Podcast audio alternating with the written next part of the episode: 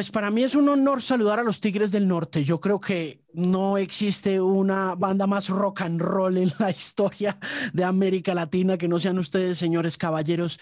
Qué orgullo estar acá con ustedes, don Jorge. Empiezo por usted. ¿Cómo están las cosas? ¿Cómo me lo trata la vida, señor?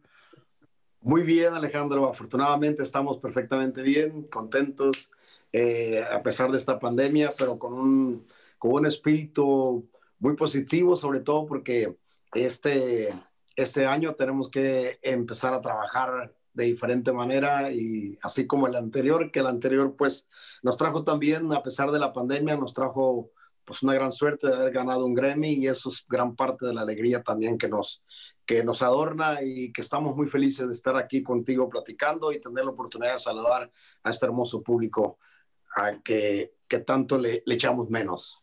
A don Luis, un saludo muy especial. ¿Cómo están las cosas? Bienvenido, caballero.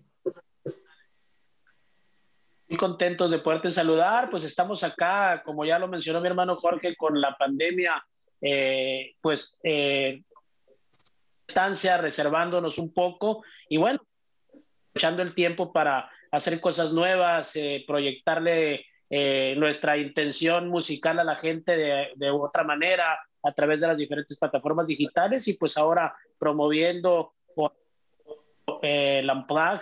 Así que estamos muy contentos por estos 10 años eh, que se... Muy bien, don Eduardo, ¿cómo está? Bienvenido al podcast. Este, muy contentos, un saludo muy cariñoso para toda la gente de Colombia que, que tanto queremos, tanto apreciamos, muy contentos por a, permitirnos a través de ustedes pues poder saludar al público colombiano, que ya lo extrañamos, que ya tenemos ganas de estar trabajando con ustedes y les mando un saludo muy, muy, muy caluroso.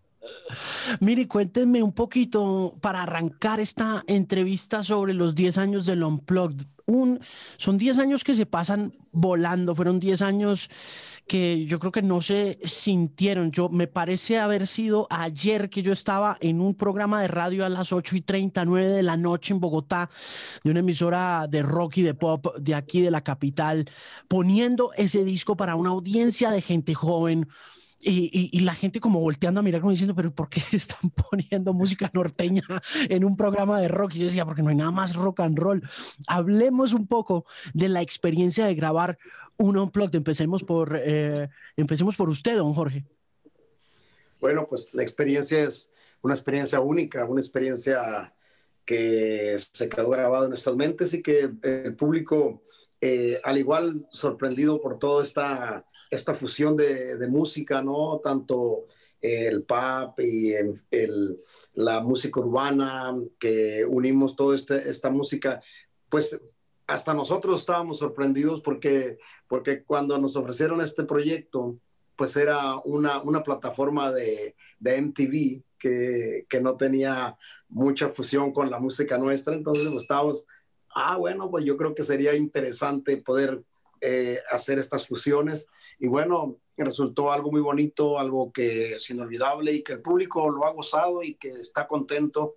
Eh, cuando salió este disco, pues todo el mundo estábamos este, eh, con una emoción única, ¿no? Y, bueno, creo que, que, hemos logrado cosas muy bonitas a través de este, por la fusión de la música, eh, los grandes artistas que nos acompañaron, un gran artista colombiano que queremos mucho, Juanes, que nos, que nos hizo el favor de, de cantar nuestras canciones y que le dio la matiz a la canción de la jaula de oro eh, en una forma muy, muy maravillosa. Así es que pues estamos muy contentos porque tenemos estas fusiones de música y esperamos pues que, que el público eh, pues tenga esta, este, esta presencia de estas canciones y el público que no los conoce, desde luego, eh, pues hace tanto tiempo que hicimos esto, hace 10 años, que pasó tan rápido que parece anoche, pero eh, hay las nuevas generaciones que no conocen las canciones de nosotros a través con otros artistas, pues ahí están para que las puedan, para que las puedan escuchar en este décimo aniversario de, los Tigres del Norte de su Unplugged. Mira, eh, Luis, ¿dónde grabaron ese Unplugged? La ciudad de Los Ángeles y el set eh, musical se hizo, no me recuerdo el nombre del teatro, ¿se acuerdan ustedes, Eduardo? El Hollywood Palerio. El Hollywood Palerio. El grupo se presentó ahí en sus inicios, entonces también para nosotros, donde se sintiera eh, pues el acercamiento con, con, el público que pudo asistir. Muy bonito, eh, donde es cuando el público empezó a ver los videos de este unplug, eh, creo que se siente esa proyección, esa comunicación entre los compañeros artistas que nos acompañaron y unos servidores, porque de verdad existía algo muy, tenía un valor sentimental eh, el Hollywood Palladium para los Tigres del Norte.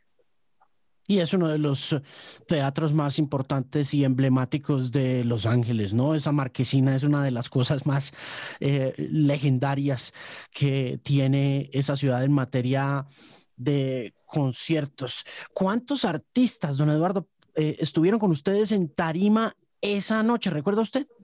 Ah, claro, claro que me recuerdo. Estuvo Juanes, primeramente, Paulina Rubio, estuvo Zac de la Rocha, Diego Torres, René de Calle 13 y nuestro gran amigo Calamaro. Estuvieron, estuvieron esa noche con nosotros trabajando juntos, haciendo este unplug para toda la gente que, pues, que recuerda esa noche, porque también había público presente el, cuando estábamos trabajando, cuando lo estábamos haciendo más bien, y, uh, y pues lo hicimos con mucho cariño y con mucha emoción, porque estos compañeros a pesar de que son uh, grandes artistas, también son seres humanos muy, muy, muy amables, muy queridos y les tenemos un gran respeto. ¿Cómo llegaron a MTV? ¿Quién les propuso la idea y cómo dijeron que sí? bueno, yo creo que eh, algo muy, muy curioso, nosotros tenemos un, una persona que se encarga de, de hacer todas las cosas de, eh, en inglés, eh, todo lo que es la cuestión de publicidad y todo esto, ¿no? Y un día llegó y me dice, hay una persona que te quiere ir a, íbamos a trabajar en Nueva York, te quiere saludar, te quiere conocer y este, quiere conocer al grupo, quiere verlo tocar, quiere ver, y este, ¿lo puedo invitar? Sí, invítalo. Entonces los invitó a ese personaje al, al evento en Nueva York y este cuando, cuando salimos de ahí me dice, quiere hacer un MTV con ustedes, con diferentes artistas, pero la plataforma es MTV. Y le dije, pero esa plataforma no, no tiene nada que ver con los Tigres. Entonces y me dice, sí. Ay, a mí me parecía que, que no podía ser, no, no, no, no, no, no lo acepté en ese instante, ¿no? Y ya nos platicamos, nos fuimos platicando y, y ya duramos como, no, lo empezamos a, a analizar. Y entonces ya me, el siguiente día la persona fue a desayunar con, con nosotros y conmigo y, empezamos a platicar. Y ahí fue donde le dije, bueno, pues suena muy interesante, ahora hay que buscar los artistas, a ver, a ver quién, quién se animaría a, cantar nuestras canciones y, y, poder llevar a cabo este, este unplug. Entonces me dijo, bueno, nosotros nos encargamos, este, vamos, a, vamos a empezar a trabajar, te avisamos y luego ya nos ponemos de acuerdo a ver si podemos darle seguimiento. Y sí, eh, lo hablamos con la compañía de discos y ellos empezaron a trabajar sobre, sobre el proyecto y con unos servidores y, llegamos al acuerdo de que eh, estos eran los artistas que en ese instante, en ese momento estaban, tenían la disponibilidad para poder grabar con nosotros eh, las canciones que les, que les que que los Tigres del Norte proponían y sobre todo también pues era un catálogo ahí de canciones que donde ellos podrían escoger la canción que a ellos les gustara, ¿no? Entonces así fue como se llevó a cabo este, este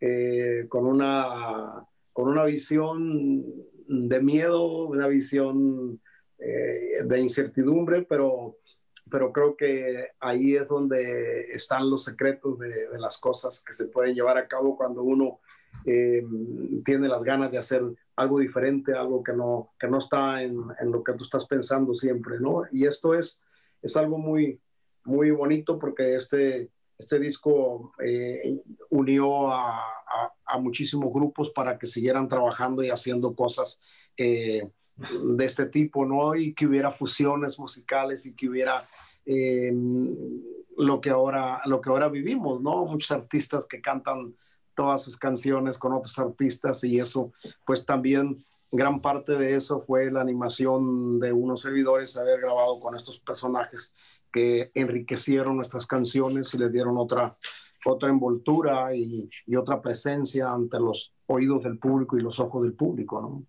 Don Jorge, quiero preguntarle antes de moverme con Luis y Eduardo de nuevo, que a qué más le, a qué era lo que más miedo le tenía de grabar el Unplugged?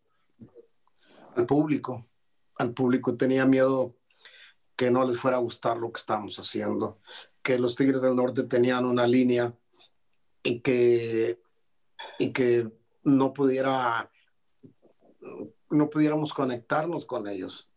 Pero creo que la visión tanto de mi hermano Eduardo, de todos mis hermanos, Luis, de Oscar, de Hernán y un servidor, la visión y la gente que nos rodea era de que teníamos miedo y teníamos también mucha alegría de, por dentro, porque eh, la fusión de la música, eh, queríamos que los artistas estuvieran contentos con lo que iban a escuchar musicalmente atrás de ellos. Entonces, siempre nos preocupó eso, nos preocupó que cada quien tuviera, eh, estuviera contento con lo que iba a escuchar y con las prácticas y que, y que lo adornáramos bien con nuestra música. Ese era el miedo de, para el público, del público para con nosotros y nosotros para el público, pero también de los artistas que nos acompañaron, pues teníamos Ojalá que les guste lo que, lo que hicimos, los arreglos que se hicieron, cómo los armamos para que cada quien tuviera, eh, estuviera contento con, con lo que escuchaba y se sintiera que, que estuviera unido al proyecto, ¿no? Que eso es lo, más, lo más interesante, que era que ahí se, se ve y se escucha que hay una armonía entre todos nosotros y que, y que pues es, eso es lo que se necesita de un unplug, se necesita eh, que haya esa, esa fuerza entre el, el artista, el intérprete, la música y su público y sus canciones, las letras de sus canciones que las, que las puedan llevar directamente al corazón de la gente, ¿no?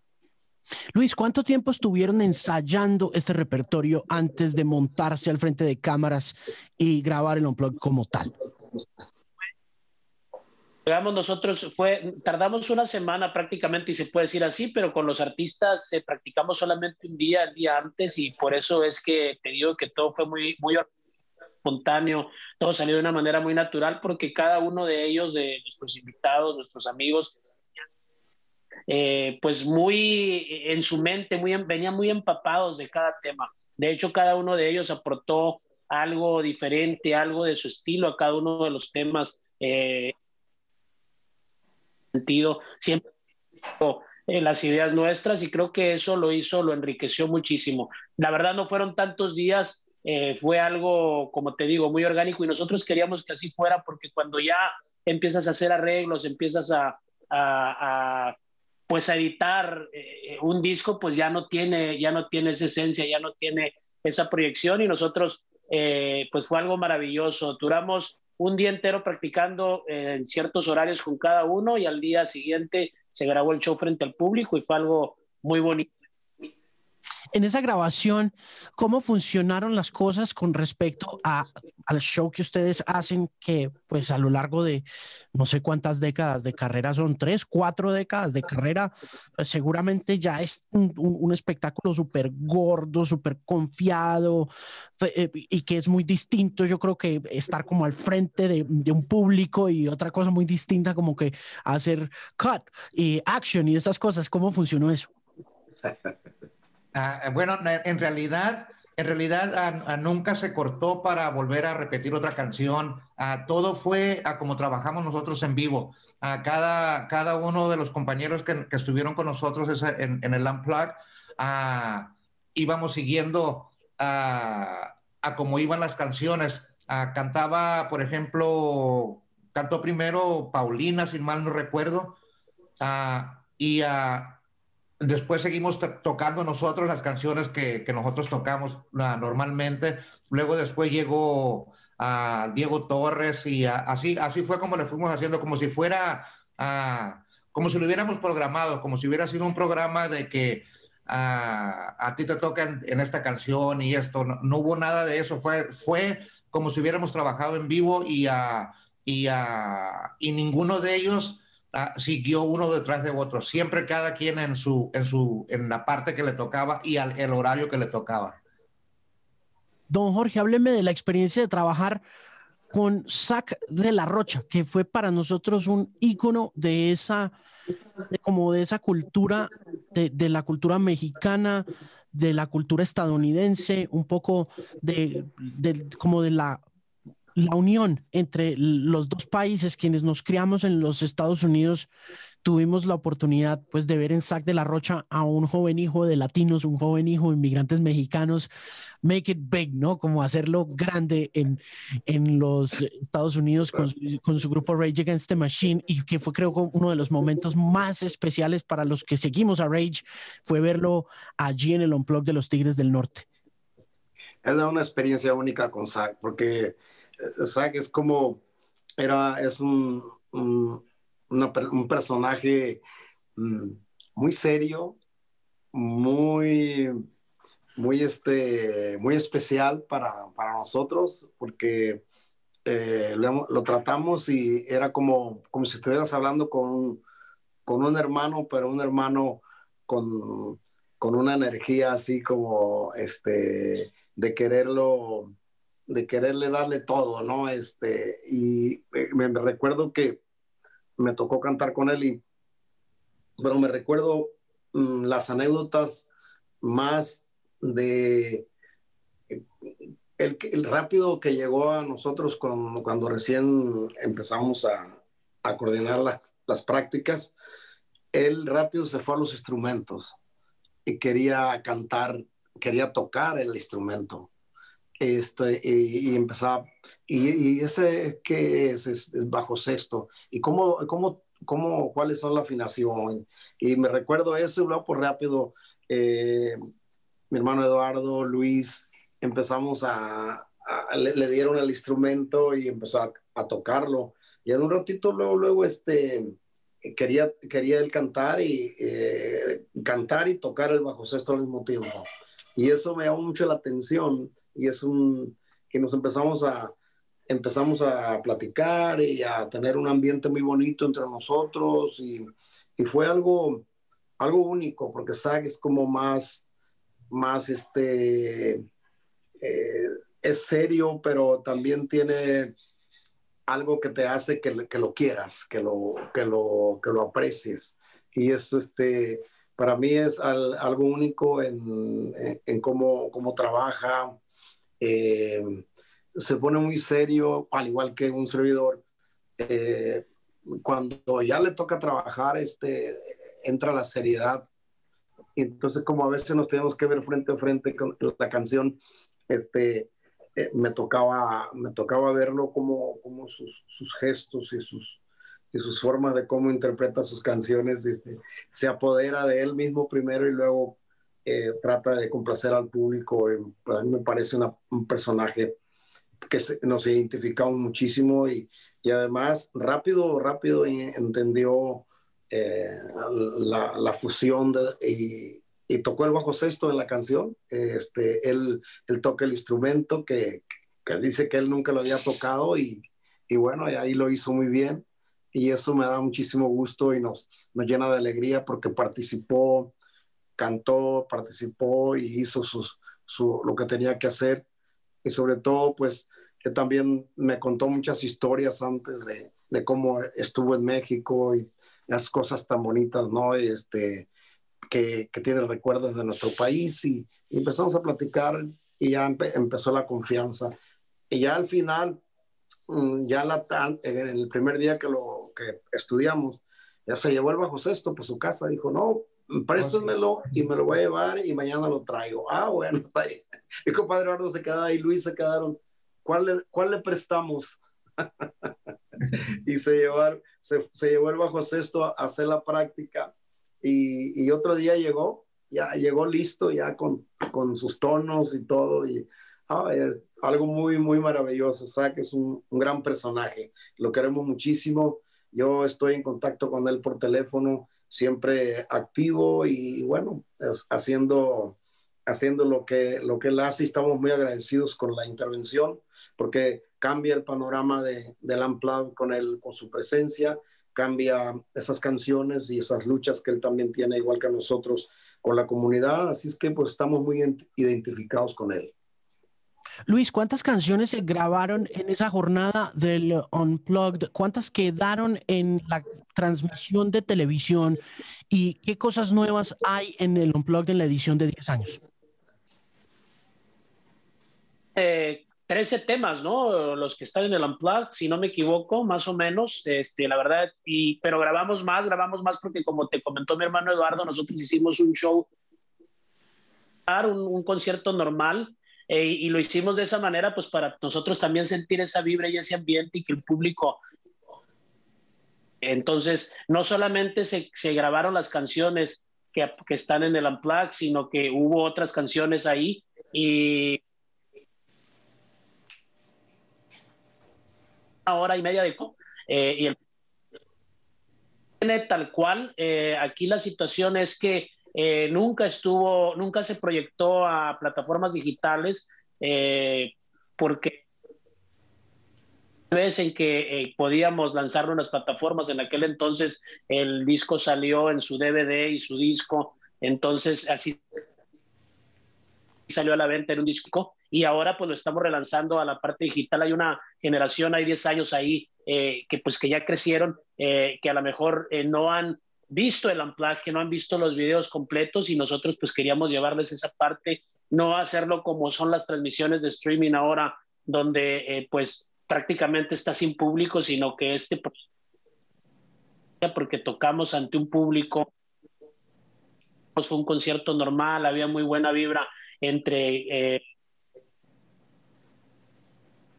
ser eh, un unplug muy, muy diferente, que además se respeta la música de los Tigres del Norte y atrás nos acompaña una orquesta. Eso fue pues algo para nosotros espectacular y, y creo que hasta la fecha el público, tú lo mencionaste hace ratito, parece que fue ayer, para nosotros también 10 años volando y estamos eh, pues muy contentos de ahora relanzarlo y que esa generación que no lo ha visto, que venga y lo vea. Don Eduardo, hablemos un poquito de ese impacto que ha tenido la música de los Tigres del Norte en eh, estas nuevas generaciones. Eh, con don Jorge hablábamos un poquito al comienzo de, del temor que podía haber en, esa, en ese hueco o en esa brecha generacional que de pronto sintieron ustedes, pero en Colombia puntualmente eh, la influencia de ustedes ha sido marcadísima y profunda, no solo pues por las eh, por los múltiples corridos que, que, que, eh, que, han contado la historia un poco sangrienta de este país desde, desde allá, desde, desde, desde México, sin, pero yo creo que ahora más que nunca el, impacto que ustedes tienen en la cultura joven de este país, la popularidad de ustedes es más grande ahora que hace 25 o 30 años, ¿sabe?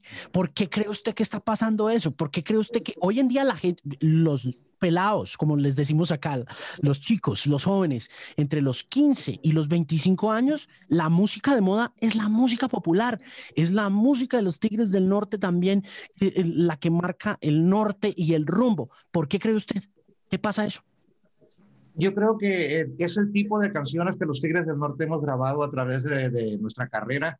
ha influido mucho en la juventud y, y, aparte pues también el Unplugged nos abrió otro, otra puerta para llegar más directamente a los jóvenes con, como ya mencionamos, con todos los artistas que nos acompañaron, especialmente en Colombia. Sí hemos notado mucho en, cuando vamos a trabajar a Colombia que el, el sin temor a equivocarme, yo creo que el 90% de, de, los que nos visitan en nuestros eventos son jóvenes y eso pues nos da mucho gusto a nosotros porque es otra generación que llegó para ver a los Tigres del Norte y, a, y esta generación pues ojalá tengamos la dicha de conocer a los hijos que, que vayan a llegar al mundo, que sean hijos de esta nueva generación que está yendo a, a visitar a los Tigres del Norte en nuestros eventos.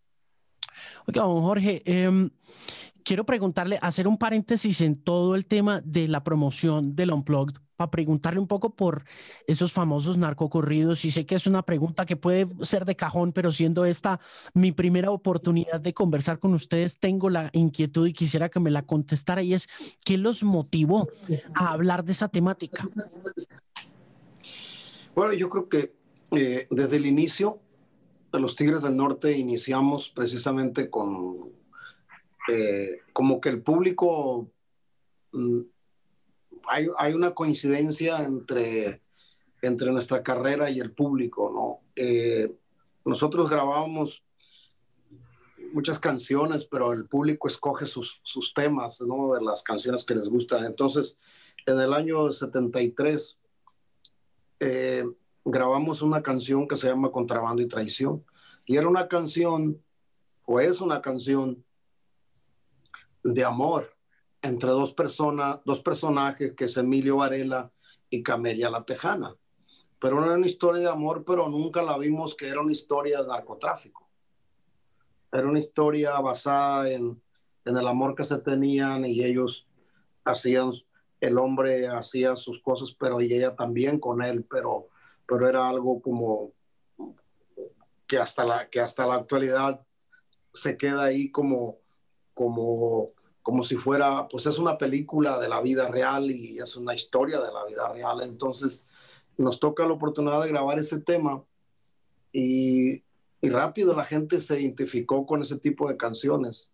Entonces nosotros, al ver esa reacción del público, pues em, eh, rápido empezaron gente que nunca habíamos estado alrededor de nosotros, eh, como productores de cine, eh, eh, gente que hacía novelas y que quería que, que, el grupo interviniera y que el grupo hiciera cine y todo esto. Entonces, pues me, nos llamó mucho la atención, ¿no? Que tan rápido hubiera esta reacción. Entonces nos hablaron para hacer la, para intervenir en la película de, de Camelia la Tejana y bueno, este, hicieron esa película y rápido nosotros pues a buscar otras canciones que tuvieran una relación con, esa, con esas historias.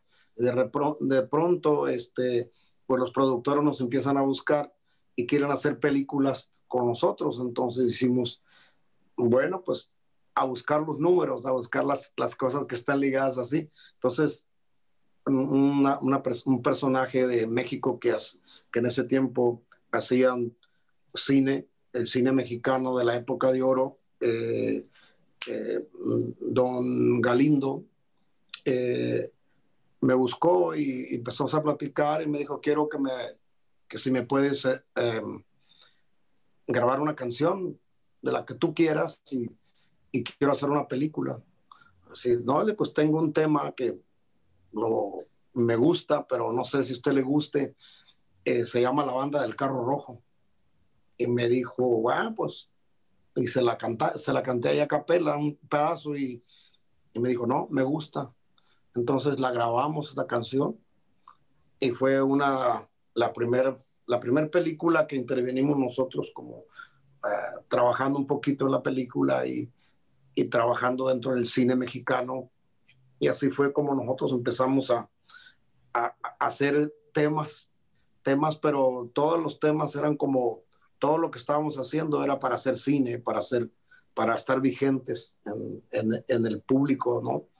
Había muchos teatros en Estados Unidos, ya se usaba, pues en ese tiempo se usaba el cine mexicano, estaba en su auge aquí en, en Estados Unidos y nosotros íbamos y nos presentábamos en, en, los, en los cines para promover nuestras películas, en este caso la banda del Carro Rojo, cuando, cuando llegó Camelia la Tejana y todas estas películas, que nosotros no intervenimos en Camelia la Tejana por, por el tiempo, pero sí empezamos a trabajar con, con señor Galindo, con, con la banda del Carro Rojo, entonces de ahí viene este desprendimiento de canciones, fue como nosotros nos vimos involucrados en cantar las historias y, y, y buscar historias para poder eh, que el público, al público le gustaba cómo, cómo era la interpretación de los Tigres del Norte, la credibilidad de hacer una historia.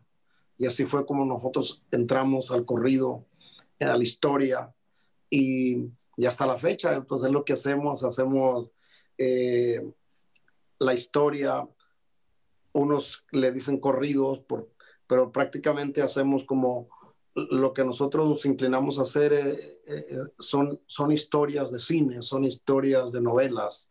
Mm, y la gente pues lo catalogan ah, pues están cantando un corrido, están cantando esto, pero es una historia que se arma precisamente de la vida real, de lo que pasa en nuestras comunidades y todas las historias que hemos hecho hasta, hasta la actualidad son historias reales, historias que tienen algo que ver con el público, en alguna región de nuestro México, en alguna región de ustedes, en alguna región de otros países que también tienen su historia, pues nosotros mm, buscamos esas, esos rinconcitos y esos lugares y, vemos pues qué es lo que sucede en diferentes países para poder estar vigentes y poder darle al público pues estas, estas interpretaciones y que el público se, siga eh, eh, con, la credibilidad que el grupo ha mantenido a través de los años y pues seguir dándole las historias y seguir contándoselas. Así fue como los Tigres del Norte, tanto en México, Centro, Sudamérica,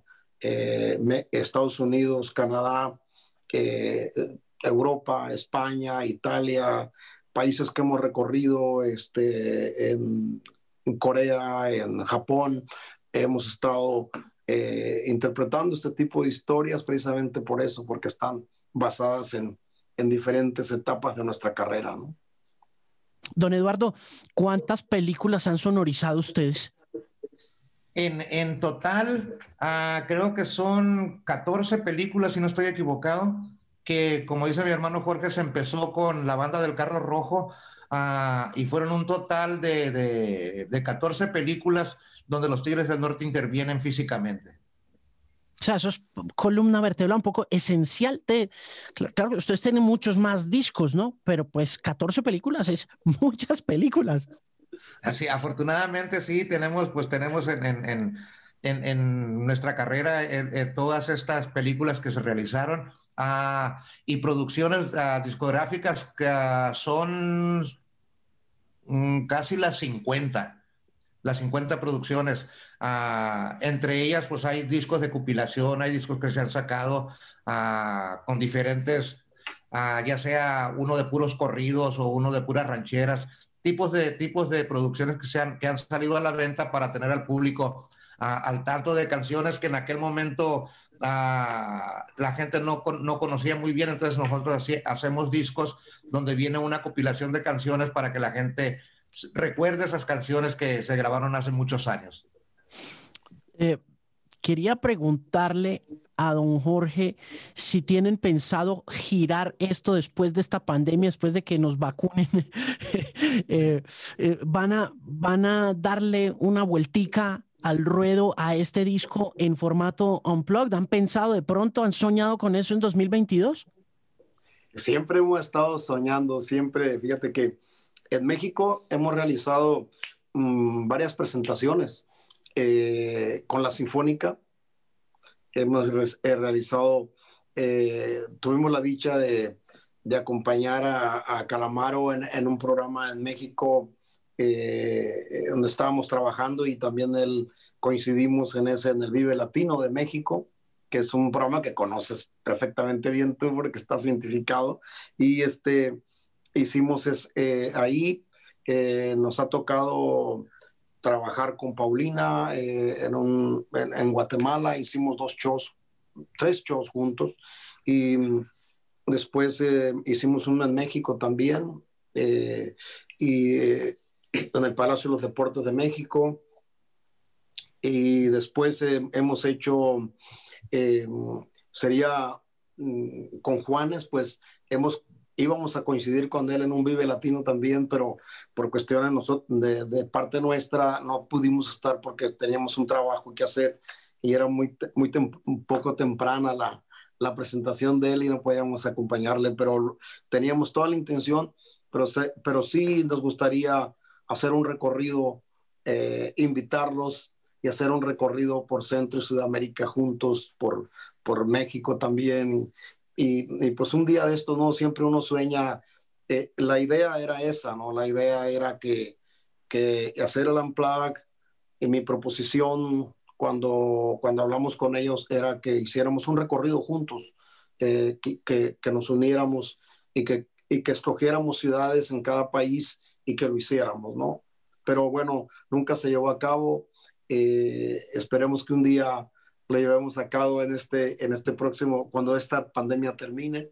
o, o poder invitar en una de las presentaciones eh, en cada país o no sé, este, invitar a uno o dos de ellos y, y que nos acompañaran a un evento estaría estaría súper bien, ¿no? Este, eh, eso sería como, como realizar un poquito eh, de esos grandes sueños que los Tigres del Norte tienen todos los días con el público, ¿no?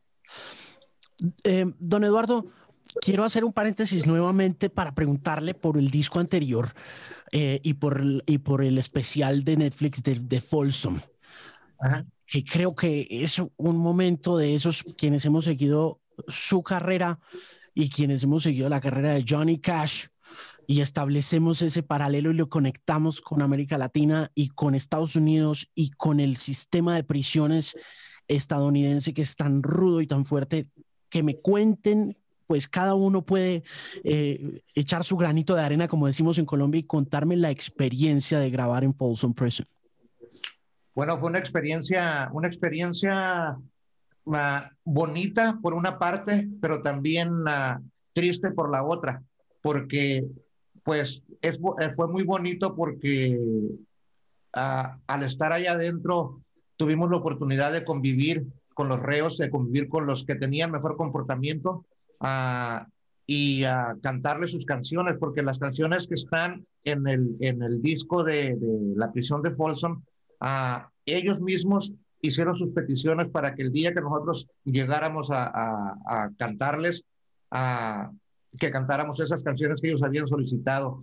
tampoco se hizo una lista como tocamos como estamos acostumbrados. Fue un concierto casi normal, no, no tantas horas, pero fue un concierto normal y, uh, y pues por el otro lado, la tristeza de que estás ahí, estuvimos ahí adentro uh, trabajando para ellos como que fue como una hora y pasadito, pasadito de una hora. Y uh, cuando terminamos, pues la tristeza se siente porque te vas y sabes bien que estas personas les diste un poco de alegría en ese momento, pero uno se va con la tristeza de que sabemos que se van a quedar ahí dentro, y que muchos de ellos tienen condenas hasta de por vida y que jamás van a poder tener una pues una vida acá afuera como nosotros, la gente normal, y nos, también nos pusimos a pensar que por un momentito de, de que perdiste el control en tu vida, estás pagando unas consecuencias que a lo mejor eres culpable, a lo mejor no, y uh, esa es la tristeza que siente uno al, al dejar eso, esos lugares. Luis, ¿qué cuenta? ¿Qué, ¿Qué recuerda de esa experiencia? Yo creo que ahí son sentimientos en que les da la alegría, pero a la vez eh, sabes que muchos de ellos pues no van a poder tener una vida normal, no van a poder reintegrarse con la sociedad, pero por lo menos con los que platicamos, eh, que tuvieron la oportunidad de platicar con nosotros por el buen comportamiento que llevan, eh, todos los días están recibiendo terapia, todos los días se están preparando porque quieren, tienen la fe que en algún momento se van a reintegrar a la sociedad nuevamente y que ellos quieren servir como ejemplo para los que estamos afuera, de que no cometan un error, de que no pierdan el control, porque en segundos pues puedes acabar ahí. Muchos de ellos están ahí también pues por falta de ayuda, de desinformación, porque eh, pues no tienen lo, para que alguien lo represente. Aquí las leyes son muy estrictas, sobre todo eh, si eres ilegal, pues eh, si, no, si no tienes alguien que te defienda, pues puedes estar ahí años y años y no, pagando una condena que a lo mejor pudiste haber salido antes, o la ley de los tres strikes, por ejemplo, donde cometes tres, tres delitos graves y, pagas una condena larga de por vida. Entonces, eh, todo eso aprendimos y a través de, eh, pues de este grupo, eh, en una anécdota muy curiosa, una vez estábamos en una estación de radio, precisamente dando a conocer el documental de Folsom Prison y eh, el locutor me dice, Luisa, eh, quedó mucha gente en las llamadas, eh, contéstales para que sepan que sí estamos aquí queriendo contestar, pero que no nos alcanzó el tiempo. Y a estar y entonces de repente uno de ellos dice, oye, fíjate que yo soy amigo de Melchor, uno de los que eh, participaron con nosotros en el, en el documental y que además dio su testimonio. Y sabíamos de él, pensábamos que había fallecido, no sabíamos que estaba preso eh, yo vi el documental y ahorita me estoy comunicando con ustedes porque quiero saber cómo le podemos hacer para ayudarle. Yo le avisé a la familia, la familia está en Guanajuato, México, y que y esas son el tipo de historias que eh, pues nuestro trabajo, nuestros proyectos A final de cuentas, eso es lo que queremos, que la gente haga conciencia. Es una comunidad completamente olvidada, una comunidad que no tiene un contacto con el mundo exterior y a través de un documental pudimos llegar tal vez a darle una ayuda a alguien, porque él además en su testimonio dice que es inocente.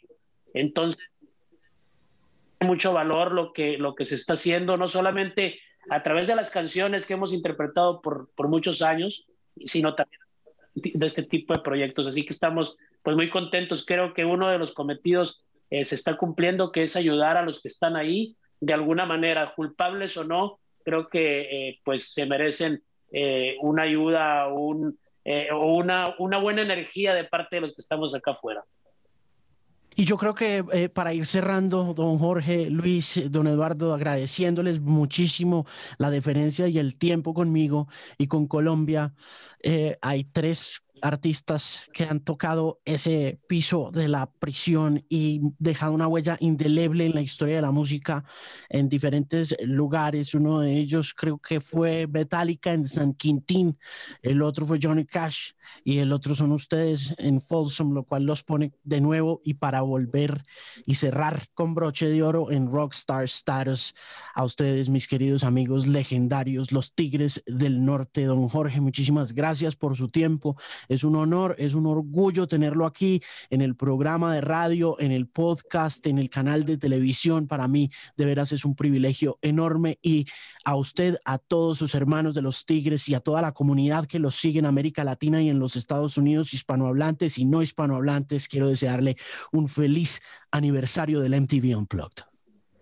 Alejandro, muchísimas gracias. Gracias por, por tus palabras y por tu sentimiento y hacia el grupo de los Tigres del Norte, pues a nombre de, Hernán y Oscar, que no pudimos estar aquí en las plataformas, pero que están, los tenemos trabajando por ahí, este, a nombre de, pues, de mi hermano Eduardo, mi hermano Luis y quien te habla Jorge Hernández, pues te agradezco muchísimo, te mando un fuerte abrazo y esperamos que tu público esté contento con esta charla. Que Dios te bendiga. Muchísimas gracias, caballeros. Es de nuevo un honor. Felicitaciones y espero verlos pronto en vivo cuando termine todo esto. Si Dios quiere. gracias.